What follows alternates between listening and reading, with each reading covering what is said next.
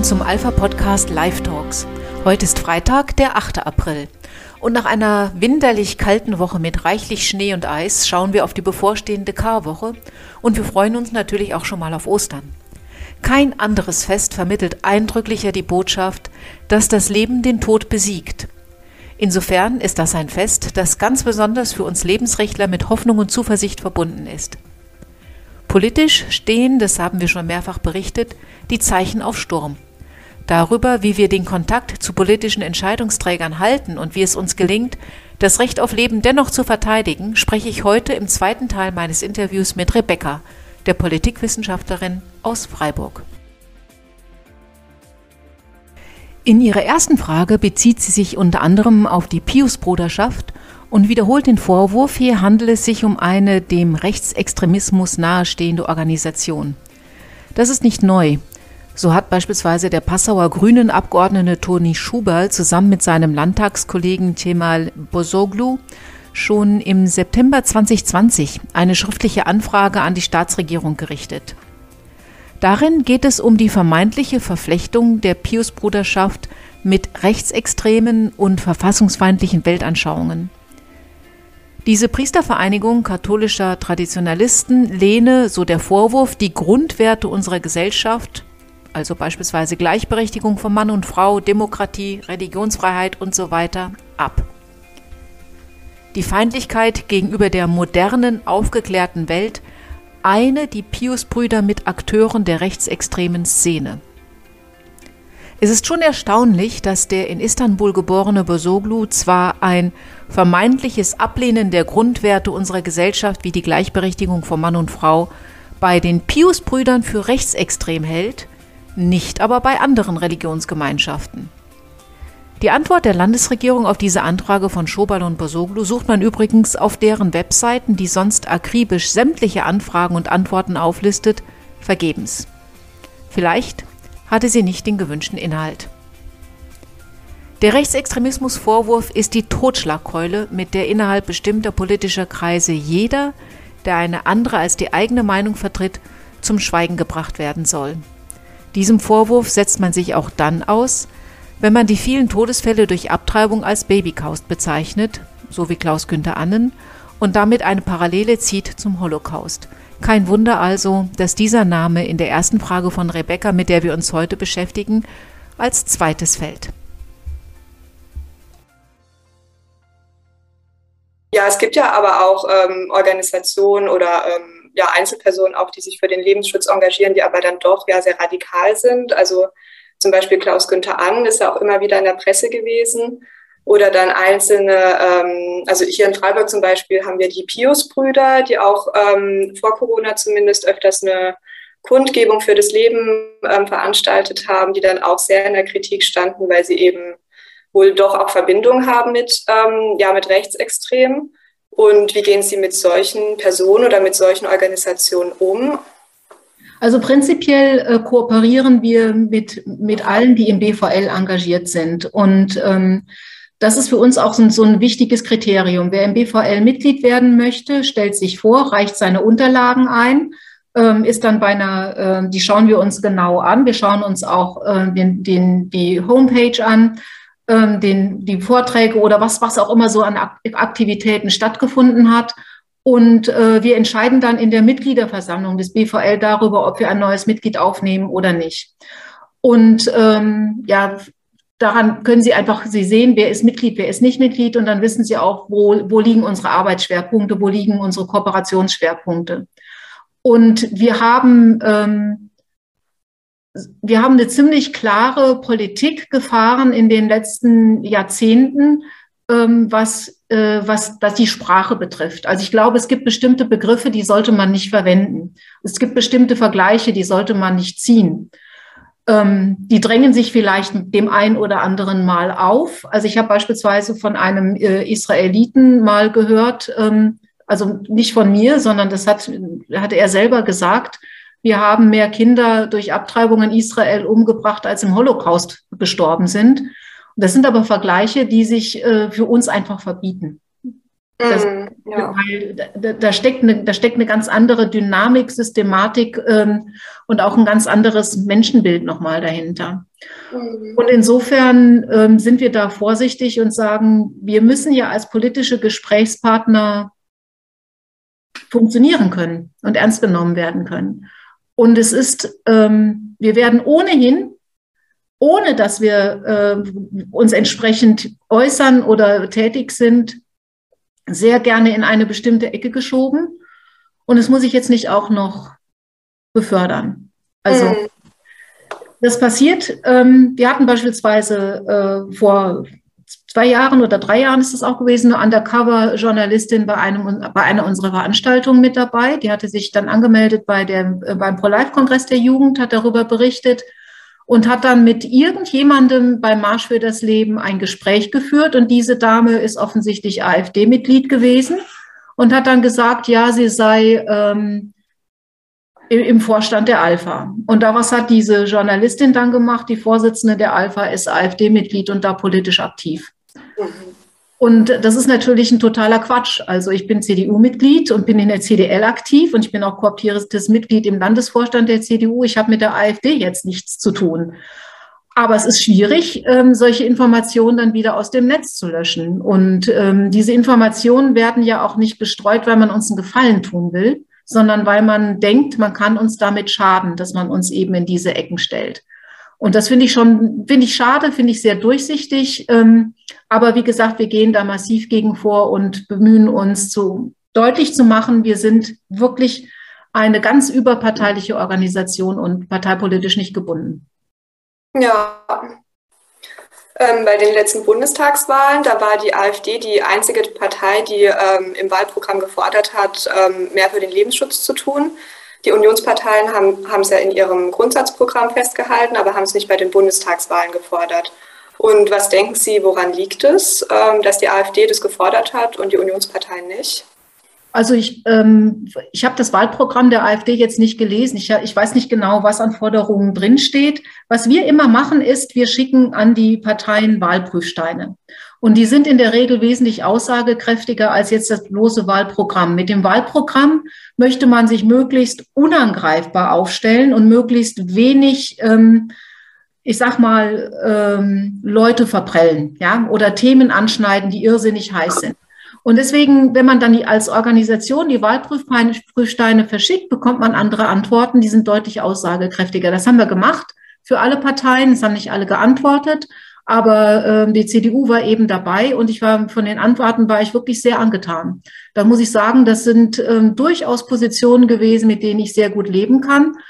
Ähm, natürlich würde man sich wünschen, dass noch etwas mehr getan würde. Vor allem denke ich im Bereich ähm, der Hilfestellung und der Unterstützungen für Familien. Also, dass einfach mal erkannt wird, dass eine Frau nicht abtreibt, weil es ihr gerade jetzt mal Spaß macht, sondern dass ganz oft wirklich existenzielle Not dahinter steckt und dass diese Not ähm, durchaus auch finanziell sein, bedingt sein kann. Also Wohnungsnot, äh, Arbeitslosigkeit, oft eben auch der Partner. Und da könnten die Parteien schon auch mehr tun. Aber ähm, da denke ich, ist die CDU durchaus auch bereit, sich weiter zu engagieren. Eine erste Gelegenheit, als Oppositionspartei Farbe in Sachen Lebensrecht zu bekennen, hat die CDU bei der von der Ampelregierung angekündigten Streichung des Werbeverbots für Abtreibungen, 219a aus dem Strafgesetzbuch. Angesichts der Mehrheiten im Bundestag hätte die CDU durchaus einfach zur Kenntnis nehmen können, dass dieser Paragraph nun fallen wird. Aber sie hat inzwischen einen eigenen Antrag in den Bundestag eingebracht, der acht Seiten umfasst und den Titel Interessen der Frauen stärken, Schutz des ungeborenen Kindes beibehalten trägt. Damit wird der vom Kabinett verabschiedete Entwurf Gegenstand einer Debatte im Bundestag. Mit dem eigenen Antrag fordert die Unionsfraktion die Bundesregierung auf, das Verbot von Werbung für den Abbruch der Schwangerschaft grundsätzlich zu erhalten. Anstelle von dessen ersatzloser Streichung sollten Ärzte, Krankenhäuser und Einrichtungen durch eine Änderung in diesem Paragraphen nun die Möglichkeit erhalten, auf ihren Internetseiten Zitat wertungsfreie Angaben zu den von ihnen angewendeten Methoden zur Durchführung eines Schwangerschaftsabbruches zu veröffentlichen. Die CDU fordert darüber hinaus in ihrem Antrag, dass Beratungsstellen ausdrücklich verpflichtet werden, Adressen und Informationen zu den Methoden, die ihnen von den Abtreibungspraxen zur Verfügung gestellt werden, an die Schwangeren auf Nachfrage aushändigen sollen. Manche Passagen dieses Gesetzentwurfs erscheinen auf den ersten Blick als Kröten, die Lebensrechtler zu schlucken haben. So etwa die Forderung, die Bundesregierung solle gemeinsam mit den Ländern sicherstellen, dass Frauen in allen Regionen Deutschlands sowohl Beratungsstellen als auch Ärzte finden, die bereit sind, Schwangerschaftsabbrüche vorzunehmen. Andererseits ist diese Forderung nicht neu. Die flächendeckende Versorgung mit Abtreibungseinrichtungen sieht längst das Schwangerschaftskonfliktgesetz vor. Diese Forderung ist aber nicht einzulösen, wenn das Personal dafür fehlt. Woran liegt das? In den letzten 30 Jahren hat sich die Zahl der Gynäkologen in Deutschland um ca. 3000 erhöht. Das ist ein Zuwachs von 18 Prozent. Im gleichen Zeitraum ging die Zahl der Abtreibungen um fast 25 Prozent zurück. Mehr Ärzte, weniger Abtreibungen. Woher kommt da der vermeintliche Versorgungsengpass?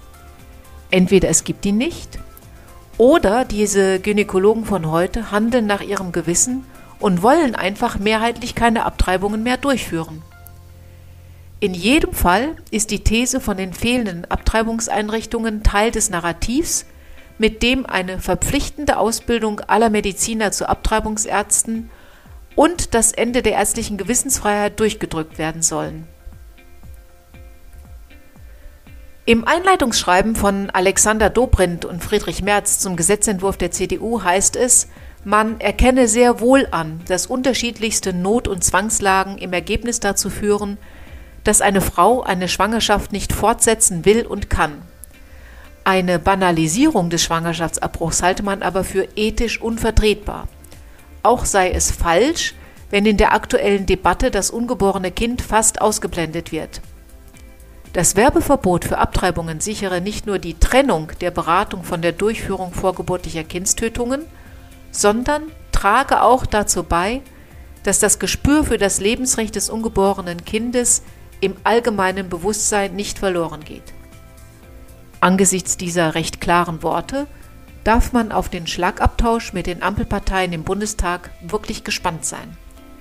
Nun aber zurück zu den Fragen von Rebecca. Wie sieht denn Ihre Arbeit als CDL aus innerhalb der Unionsparteien? Also wie versuchen Sie da Einfluss zu nehmen oder auch mit den ähm, CDU-Politikern ins Gespräch zu kommen? Ähm, das ist so, dass wir ähm, Gespräche anbieten, dass wir beispielsweise jetzt ähm, zu, im Zusammenhang mit dem, ähm, mit dem Paragraphen 219a und dem von der CDU vorgelegten Entwurf dazu uns äh, mit einer Bundestagsabgeordneten eben getroffen haben, online mit ihr gesprochen haben. Sie hat uns das erläutert, warum sie das so formuliert haben. Wir machen äh, gelegentlich Vorschläge, wie man es anders machen könnte. Das haben wir auch beim ähm, Gesetzentwurf zum assistierten Suizid gemacht. Wir bieten uns durchaus an, auch als Experten in bestimmten Bereichen. Ähm, wenn es eben zu Expertenanhörungen kommt im Bundestag, und die Frage aufkommt, wen, wen könnte man einladen, beispielsweise als es um die Werbung für Abtreibung schon vor ein paar Jahren ging und die Frage oder um die Frage, ähm, brauchen wir überhaupt noch eine Beratung? Also dann haben wir schon Leute, die, von denen wir sagen, ähm, die können, die können euch mal aus der Beratungsarbeit erzählen und euch können euch mal deutlich machen, was eigentlich tatsächlich los ist, was mit den Frauen was in den Frauen vorgeht, die eben bei uns anrufen und die diese Not haben. Wir haben ja diese 24-Stunden-Hotline. Das ist das eine. Und äh, das andere ist, dass man eben proaktiv auch an bestimmte Politiker herantritt und sagt, ich stelle mich vor und ich möchte gerne, dass Sie wissen, was wir machen. Und äh, dass Sie wissen, welche Angebote wir auch haben innerhalb der CDU. Und dann schaut man, dass man in bestimmte Ausschüsse, ähm, in bestimmten Ausschüssen sich einfach engagiert, äh, in Komitees, äh, dass man da Schwerpunkte versucht zu setzen alles auch im Zusammenhang ähm, mit Frauengesundheit und Frauenrechten, weil, weil mir das einfach sehr wichtig ist. Also wir hören ja beispielsweise immer wieder die massive Klage, ähm, es gäbe viel zu wenig Abtreibungsärzte und deswegen müsste unbedingt nachgebessert werden. Und äh, viele Leute wissen gar nicht, dass in den äh, letzten 20 Jahren die Abteilungen für Geburtshilfe in Deutschland um 40 Prozent zurückgegangen sind. Wir haben noch 655 geburtshilfliche Einrichtungen in Deutschland, aber 1200 Abtreibungseinrichtungen. Das muss man sich mal vorstellen. Ja, und eine Frau, die ähm, in den Geburtswehen ist, die kann jetzt nicht noch mal ein, zwei Stunden fahren. Meine, äh, meine Großnichte hat Zwillinge bekommen. Die ist in Köln in drei Geburtskliniken abgewiesen worden, weil die zu waren. Ja. Köln ist eine riesige Stadt und da, da gibt es nur noch drei geburtshilfliche Kliniken. Die musste bis nach Düsseldorf fahren für die Geburt ihrer Zwillinge. Das ist eine echte Not. Mhm. Und ähm, ich finde, wir haben 700, über 700.000 Geburten äh, im Jahr in Deutschland, die sich dann eben auf diese 655 Einrichtungen verteilen und 100.000 Abtreibungen, die sich auf 1200 Einrichtungen verteilen. Das, das muss man sich einfach mal klar machen. Wir haben da keinen Mangel. Ja, und dann dauert eine Geburt sieben Stunden und eine Abtreibung zehn bis 15 Minuten. Und das sind so Sachen, äh, das ist mir einfach wichtig zu sagen, Leute, wenn wir schon darüber reden, dass wir die ärztliche Versorgung von Frauen verbessern wollen, dann müssen wir da ansetzen. Aber dann dürfen wir nicht hergehen und sagen, wir reduzieren das Frauenarztangebot auch noch dadurch, dass wir die Abtreibung verpflichtend machen in der Ausbildung. Denn dann werden etliche Ärzte sagen, mache ich nicht. So wie mhm. wir auch schon, weil Ärzte, äh, ich habe jetzt einen Vortrag von einem Gynäkologen gehört ähm, über die Entwicklung des, des Kindes im Mutterleib. Wenn man das sieht, auch im Ultraschall, was man da wirklich absaugt, was man da zerstört, dann macht man das nicht mehr gerne. Also das war eben auch ein Arzt, der gesagt hat, ich konnte das nicht mehr, ich habe damit aufgehört. Das mag ja sein, dass man das vielleicht anfangs nochmal macht, aber je besser diese Ultraschallaufnahmen werden, je effektiver man erkennen kann, wie sich ähm, ja dieser kleine Mensch bewegt, wie das Herz schlägt, desto schwerer fällt es einem zu sagen, den sauge ich jetzt mal gerade ab. Ja. Und die Tendenz sehen wir ja auch. Ähm, Abtreibung soll ja zusehends in die Hand der Frauen verlagert werden mit Telemedizin und mit, ähm, mit Tabletten und äh, mit möglichst wenig ärztlichem, ärztlicher Beteiligung. Und was denken Sie, also es wirkt ja so, als gäbe es jetzt aktuell eher ein Trend ähm, in Richtung mehr Abtreibung oder zumindest eben, wie sich das Klima so verändert eben auch ähm, mit dadurch, dass es der Paragraph 219a gestrichen werden soll. Und ähm, was müsste sich Ihrer Meinung nach politisch und gesellschaftlich vielleicht ändern, damit das Ganze, ähm, ja, damit es eben wieder in die Richtung von Ihren Forderungen geht und Ihre Forderungen umgesetzt werden können? Was glauben Sie denn sind unsere Forderungen? Ja, also Lebensschutz ist natürlich so ein ganz allgemein. Es gibt natürlich auch Forderungen in Bezug auf Sterbehilfe und so, was natürlich auch sehr wichtige Themen sind. Ähm, ich denke mal, dass sie, wenn jetzt Paragraph 219a gestreicht wird, dass sie das wieder rückgängig machen möchten. Und besonders in Bezug auf Paragraph 218, also der Zugang zu Abtreibung generell, dass das ähm, nur noch in Ausnahmefällen oder gar nicht mehr ähm, möglich ist und eben das ähm, Leben von Beginn der Befruchtung der Eizelle geschützt wird, kann ich mir vorstellen. Und so, ja, rein rechtlich ist es ja so, dass das Leben tatsächlich geschützt ist. Ähm, wir haben das Embryonenschutzgesetz, das das vorsieht. Oder prinzipiell einfach erstmal die Aussage auch des Bundesverfassungsgerichts, dass ähm, das Leben von Anfang an zu schützen ist. Also die, rein theoretisch ist das da, ist auch die Anerkenntnis des Gesetzgebers da. Äh, de facto wird es natürlich nicht umgesetzt. Und wir würden uns wünschen, dass das Bewusstsein sich verändert. Also ich glaube, äh, dass es notwendig ist, dass wir mehr erkennen, dass der Mensch einen Wert hat, auch schon vor der Geburt. Und dass es nicht einfach ein Zellhaufen ist, den man äh, wegschmeißen kann, sondern dass wenn wir, ähm, wenn wir als Gesellschaft glaubwürdig mitmenschlich daherkommen wollen, wir sagen müssen, es kann doch nicht sein, dass wir uns wahnsinnig aufregen, wenn eine Tierart ausstirbt und wir machen alles möglich, um eben das Aussterben dieser Tierart zu verhindern. Aber wir schlucken einfach 74 Millionen Abtreibungen pro Jahr und sagen, komm, ist egal. Ne? Mhm. Es gibt keine häufigere Todesursache als Abtreibung. Ob man das mit, einer, ähm, mit einem weitgehenden Verbot alles erreichen kann, das weiß ich gar nicht was deswegen mein Ziel ist kein oder unsere Forderung ist im Grunde genommen nicht setzt das und das und das um, dann passiert nämlich das und das, sondern unsere Forderung ist, sorgt dafür, dass Abtreibungen nicht mehr nötig sind. Sorgt dafür, dass Abtreibungen nicht mehr gewünscht sind. Sorgt dafür, dass Frauen endlich eine Alternative bekommen.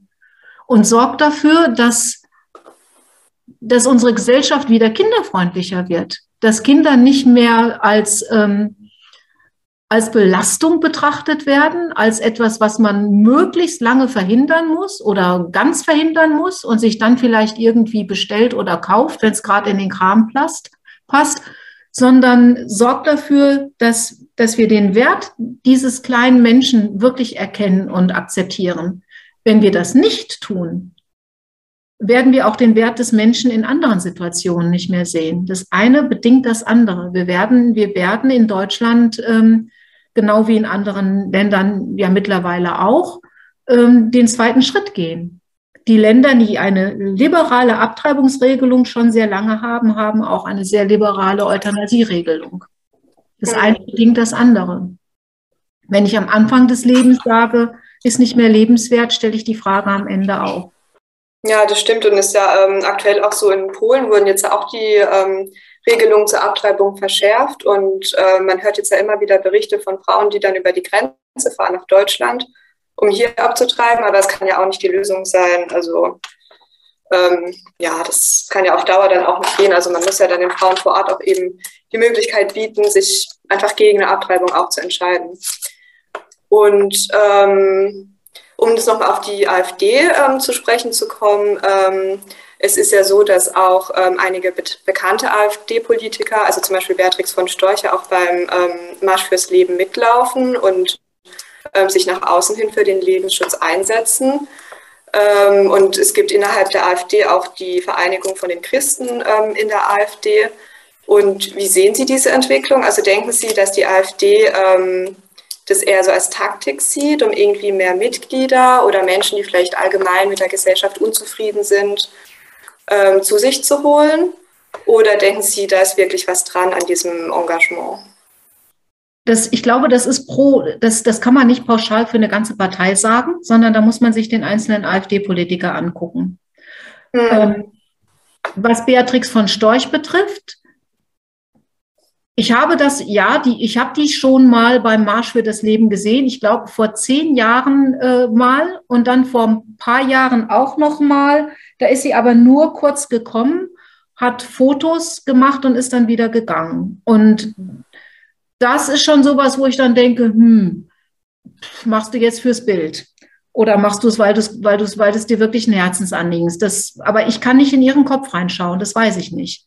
Ja. Was ich sagen kann, ist, ähm, dass für uns prinzipiell gilt, der Marsch ist überpolitisch äh, oder überparteilich. Und ähm, wir laden auch keine Parteipolitiker jetzt äh, als Redner ein auf die Bühne oder sowas. Großartig. Also für uns ist das, äh, und wir, ich, wir machen auch keine, äh, ich, ich kann da beim Marsch für das Leben keine Gewissenskontrolle machen oder Parteibücher äh, kontrollieren. Oder es geht einfach nicht. Das ist eine Demonstration, da kann kommen, wer will. Und wenn dann AfD-Mitglieder dabei sind, ja, wenn Grüne dabei sind, ja, wenn Linkse, Linke dabei sind, ja, ist das so. Ne? Es gibt auch unter den Linken Leute, die sind für den Lebensschutz. Wenn die mitlaufen wollen, herzlich gerne. Mhm. Also ich habe da in keine Richtung Berührungsängste. Und ich glaube, das ist das, was man eben prinzipiell einfach auch ähm, sagen muss, wenn es darum geht, wo suchen wir, wo suchen wir uns Verbündete, die suche ich in den, im Wesentlichen in den Personen, aber nicht in den Parteien. Ja. Personen sind auch Personen sind diejenigen, die etwas erreichen. Mhm. Immer eine Person, die der Motor ist, aber nicht die Partei als solche. Und ähm, wie sehen Sie, dass sich jetzt, ähm, also 2016 hat sich ja zum Beispiel die christliche Partei Bündnis C gegründet und ähm, mit Uwe Witt, dem Bundestagsabgeordneten, der davor in der AfD war, der ist jetzt in die Zentrumspartei gewechselt und es ist die Zentrumspartei das erste Mal seit 1957 wieder im Bundestag vertreten. Ähm, wie sehen Sie diese Entwicklung? Also, weil zum Beispiel das Bündnis C hat auch ähm, in ihrem Parteiprogramm den Lebensschutz verankert. Denken Sie, dass diese kleinen Parteien in Zukunft eine Rolle spielen könnten für den Lebensschutz? Oder denken Sie, die werden eher unbedeutend bleiben? Das hängt sehr davon ab, wie die personell aufgestellt sind. wir haben ja bei der, ähm, bei, der, bei der AfD gesehen, dass da aus dem Stand heraus plötzlich irgendwie ähm, eine Partei entstanden ist, die äh, ja bis zu 10, 12 Prozent abgreifen konnte bei Wahlen. Und ähm, wenn ich gutes Personal habe und charismatische Führer, dann, dann kann sowas funktionieren. Ja. Und da kann ich nicht in die Zukunft gucken, das weiß ich nicht. Ich weiß auch nicht, wer bei Bündnis C äh, vorne weg ist, keine Ahnung. Hier vor Ort, lokal, kenne ich ähm, denjenigen, der bei Bündnis C besonders engagiert ist. Äh, der ist auch Mitglied in der Alpha. Und ähm, da trifft man sich und bespricht Dinge gemeinsam und tauscht sich aus und freut sich über gegenseitige Unterstützung. Mhm. Und ansonsten gilt für uns ähm, prinzipiell, dass Lebensschutz kein christliches Anliegen sein muss, sondern dass das als allererstes Mal ein Menschenrechtsanliegen ist. Und dass ich den, den, das Engagement, die Frage, warum ist, das ist Lebensschutz wichtig, jederzeit naturwissenschaftlich begründen kann. Oder mit der universellen Deklaration der Menschenrechte. Da steckt das alles drin. Da brauche ich jetzt, ich muss nicht Christ sein, um zu sagen, ich bin, äh, ich bin Lebensrechtler. Es, mhm. hilft, es hilft, Christ zu sein, wenn man sich aktiv engagiert. Das schon. Weil man daraus, da zieht man die Motivation her. Aber es ist nicht, die, es ist nicht unbedingt die Begründung für das Engagement.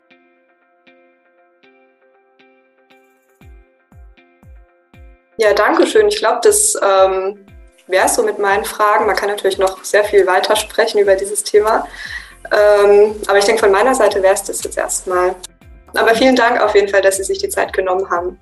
Sehr gerne. Ihnen noch einen schönen Tag. Tschüss. Danke gleichfalls. Tschüss. Die politische Lage in Europa ist nicht rosig für diejenigen unter uns, denen das Lebensrecht aller Menschen sehr am Herzen liegt. In England hat das Parlament soeben beschlossen, Heimabtreibungen auch nach Ende der Pandemie weiterhin zu ermöglichen. Dabei hatten bei einer entsprechenden Umfrage der Regierung hierzu 70 Prozent aller Teilnehmer, und das waren fast 20.000, angegeben, dass sie ein sofortiges Ende dieses Angebots befürworten. Unter anderem waren große Sicherheitsbedenken angeführt worden und auch die Tatsache, dass andere Gesundheitsleistungen davon betroffen sind – denn schließlich landeten viele Frauen nach Einnahme der Abtreibungspille zu Hause in den Notaufnahmen und blockierten dann die dort arbeitenden Ärzte für andere Patienten. Anders sieht es in den USA aus. Hier macht sich mittlerweile ein Stimmungswandel bemerkbar. Eine Mehrheit der Amerikaner lehnt Abtreibungen nach der 15. Schwangerschaftswoche mittlerweile ab. Solch ein Rückenwind täte auch uns gut. Arbeiten wir daran, dass es ihn gibt und träumen so lange davon, dass sich auch bei uns etwas ändert. Unser Abschlusslied daher heute Xavier Naidoo. Bitte hör nicht auf zu träumen von einer besseren Welt.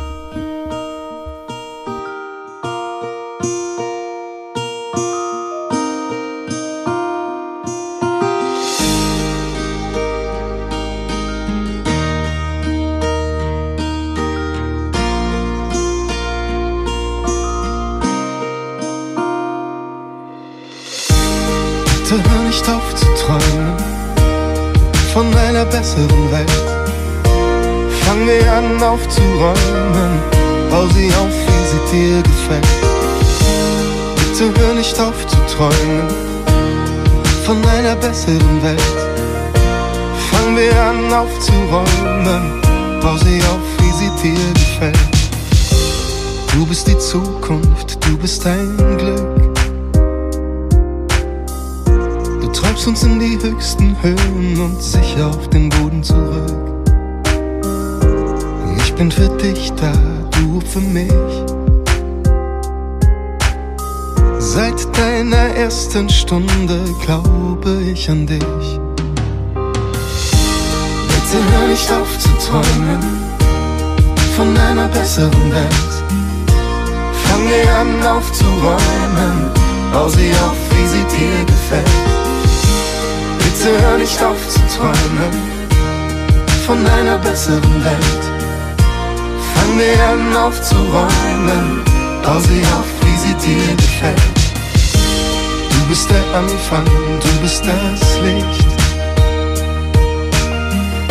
Die Wahrheit scheint in deinem Gesicht. Du bist ein Helfer, du bist ein Freund. Ich hab so oft von dir geträumt. Bist der Anlass, du bist der Grund. Du machst die Kranken wieder gesund. Du musst nur lächeln und sagst ein Wort. Den Kindermund tut Wahrheit kund. Bitte hör nicht auf zu träumen von einer besseren Welt. Wir aufzuräumen, bau sie auf, wie sie dir gefällt. Bitte hör nicht auf zu träumen von einer besseren Welt. Fang wir an aufzuräumen, bau sie auf, wie sie dir gefällt. Bitte hör nicht auf zu träumen von einer besseren Welt.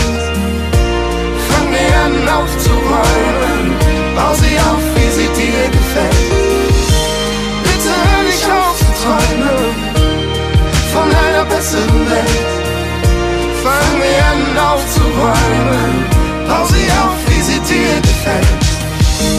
Bitte hör nicht auf zu träumen von einer besseren Welt. Fang wir an aufzuräumen, bau sie auf, wie sie dir gefällt. Bitte hör nicht auf zu träumen von einer besseren Welt.